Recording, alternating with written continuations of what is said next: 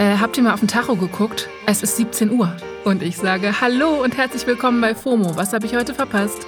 Wir haben Donnerstag, den 28. Juli 2022. Mein Name ist Esmin Polat und ich mache bei euch allen das Plus weg. Heute geht es um teure Cheeseburger und Garagenrambos, was ein Leben in Hollywood so kosten kann und welches neue Apple-Feature Nacktbilder verhindern soll.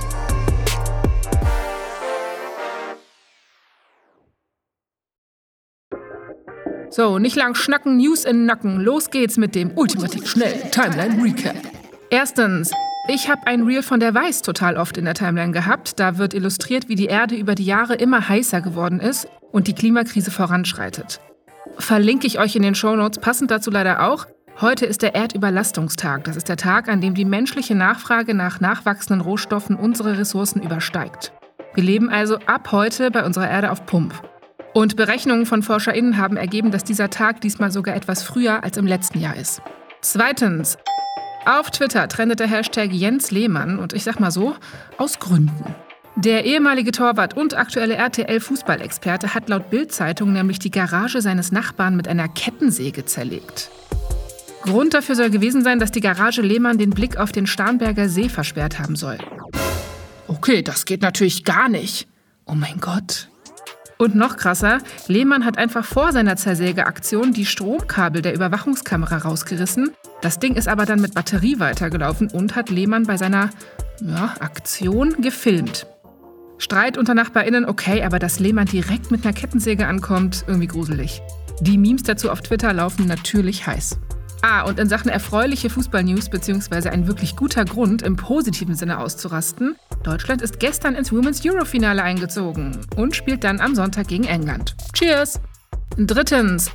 Auch angestoßen haben die Herrschaften Arbeitsminister Hubertus Heil, Innenministerin Nancy Faeser, Kiews Bürgermeister Vitali Klitschko und die deutsche Botschafterin Anke Feldhusen. Von denen fliegt gerade ein Foto durch die Timelines, das die vier beim Lachen und Sekt trinken auf dem Balkon der Botschafterin in Kiew zeigt. Faeser und Feldhusen zeigen sogar lachend mit dem Finger in die Kamera.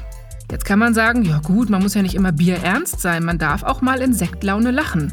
Aber es stößt schon sauer auf, einfach, dass sie darin kein Problem zu sehen scheinen, dass sie solche Fotos in einem Kriegsgebiet von sich machen lassen. Gar nicht mal so prickelnd. Ne, null. Viertens. McDonald's hat das erste Mal seit 14 Jahren den Preis für den Cheeseburger erhöht. Und zwar haben sie verkündet, dass die Filialen in UK bei einigen Produkten 10 oder 20 Pennies draufschlagen müssen, wegen Inflation und so weiter. Der Cheeseburger kostet jetzt also dort statt 99 Pennies 1 Pfund und 19 Pennies. Tja, mal schauen, ob die Preiserhöhung auch in Deutschland ankommt. Schätz mal schon. Prima. Amazon Prime wird teurer, Mac ist auch. Naja, eventuell eh besser, wenn wir das alle nicht konsumieren. Keine Ahnung, ich versuche nur aus Zitronen Zitronenlimonade zu machen, ne? Was kosten Zitronen grad? Das war der ultimativ schnelle Timeline Recap.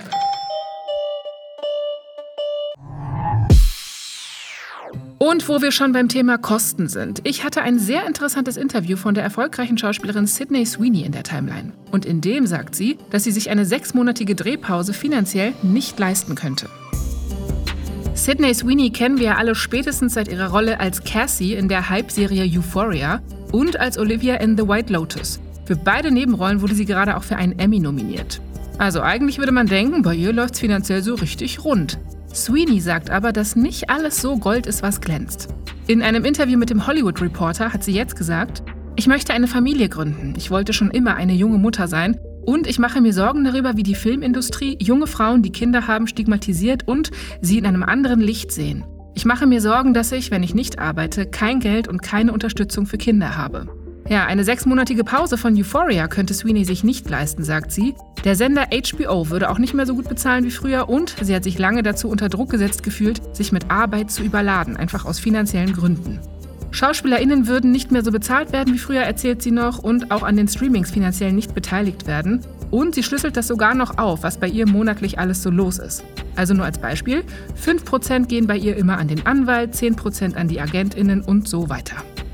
Sweeney kritisiert dann noch die Hollywood-Industrie insgesamt und sagt, dass sie schon in der kurzen Zeit, in der sie ein TV-Star ist, gelernt hat, dass Hollywood nicht unbedingt loyal ist. Also dass es quasi schon so aufgebaut ist, dass man sich gegenseitig in den Rücken fällt, auch aus finanziellen Gründen.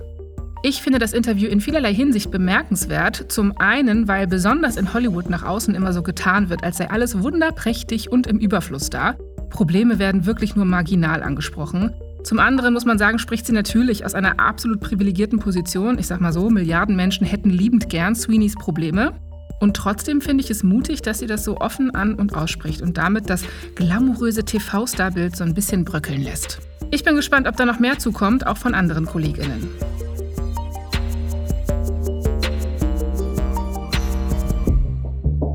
So, und zum Schluss noch diese Tech-News. Apples Nacktfotoscanner für iPhones startet jetzt auch in Deutschland. Diese Software zensiert Nacktfotos, die womöglich von Kindern empfangen oder versendet werden. Die Jugendschutzfunktion war in Deutschland zwischenzeitlich auf Eis gelegt, kann jetzt aber auch hier wieder aktiviert werden. Also ihr müsst euch das so vorstellen, es gibt quasi eine Jugendschutzfunktion, die man auf dem Telefon aktivieren kann. Empfängt ein Kind dann ein Nacktfoto über Apples Nachrichtendienst, also iMessage und Nachrichten, wird das Foto verwischt angezeigt und mehrere Optionen angeboten. Also man kann zum Beispiel die andere Person direkt blockieren oder eine Kontaktperson kontaktieren. Apple möchte damit verhindern, dass Kinder dazu überredet werden, solche Fotos zu verschicken oder sich anzusehen. Das Foto wird aber nur lokal, also auf dem iPhone oder dem iPad gescannt. Bedeutet, Eltern oder Apple selbst werden nicht automatisch darüber informiert, wenn das Smartphone ein vermeintliches Nacktfoto erkannt hat. Wie genau ein Foto jetzt als Nacktfoto erkannt und eingestuft wird, ist noch nicht ganz raus. Laut Apple ist die Erkennung nämlich immer noch ein Prozess. So, und unser Prozess endet hier. Das war's für heute mit FOMO. Wir hören uns morgen wieder hier auf Spotify. Dann mit meiner Kollegin Paula Menzel. Falls ihr Fragen oder Anmerkungen habt, schreibt doch gerne Mail an fomo@spotify.com. FOMO ist eine Produktion von Spotify Studios in Zusammenarbeit mit ACB Stories. Tschüss!